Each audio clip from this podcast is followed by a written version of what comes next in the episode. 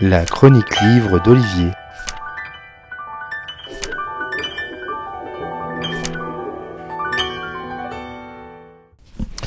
Il y en aura eu des situations non voulues avec le confinement qui est arrivé sans prévenir. Pour des millions de personnes, ils ont dû euh, recomposer avec un quotidien qu'ils ne connaissaient pas. Ils se sont cloîtrés dans un espace plus ou moins grand avec des proches ou des inconnus ou seuls, avec des choses à faire ou pas, des activités nouvelles ou non, oubliées que l'on ressort de manière, de manière opportuniste du tiroir. De vraies découvertes de passion, de vocation se sont faites jour, mais tout n'a pas été rose dans ces expériences de confinement. Loin s'en faut.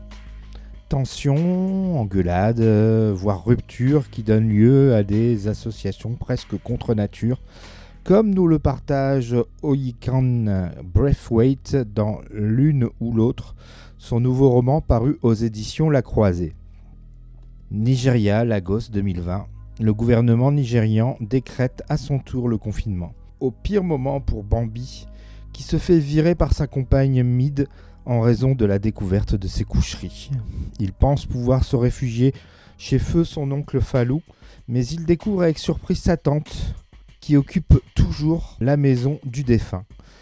Et elle n'est pas seule dans le logis. Il y a aussi Ezoé, une jeune femme qui elle-même n'est pas seule. Il y a un nourrisson qui est l'enjeu d'une discorde entre les deux, revendiquant la maternité de l'enfant. Nous avions découvert l'autrice nigériane Oikan Breathwaite avec Ma sœur Serial Killers, roman coup de poing d'une force et d'une originalité. Avec ce second roman, le lecteur euh, pouvait nourrir l'espoir de retrouver cette patte, et il faut bien avouer que le niveau du premier roman n'est pas présent dans ce très court récit.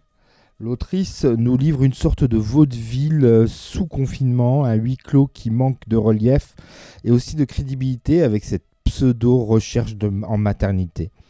Certes, la fin rattrape un roman plutôt fade et plat avec un rebondissement, mais c'est un peu court pour sauver un livre qui pourrait apparaître comme opportuniste après le succès de son premier roman.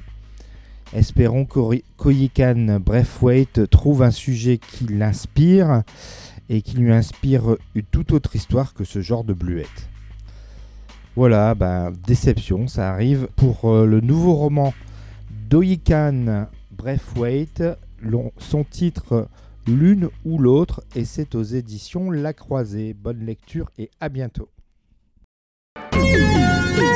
C'était vraiment très intéressant.